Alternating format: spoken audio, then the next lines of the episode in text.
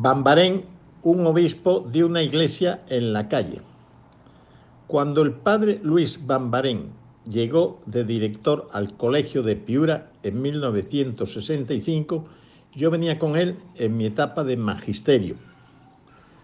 Desde esos años lo conozco más cercanamente y hemos mantenido muy buena amistad.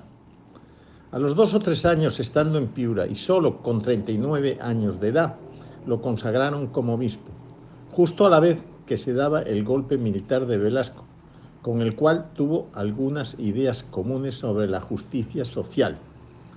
De ahí se quedó con la chapa de obispo comunista, porque es la insignia que cuelgan cuando se defiende a los más desprotegidos.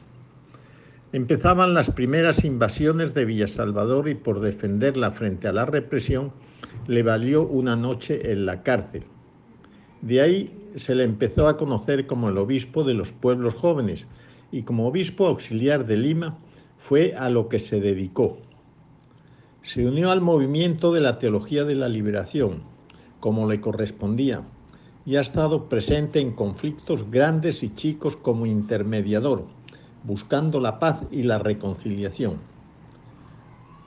Como le podría llamar el Papa Francisco, era un obispo de una iglesia en la calle, no de una iglesia cerrada y protegida, sino de una iglesia abierta y a la ofensiva.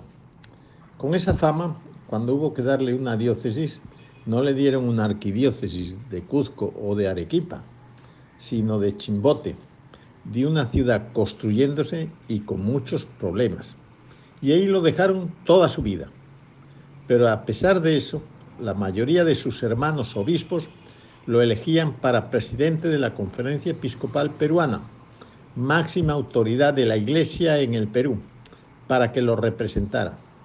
Sus hermanos jesuitas y la Iglesia del Perú siente una pérdida, pero a sus 93 años ya era hora que descansara en el Señor. Nosotros nos quedamos con su ejemplo. Muchas gracias.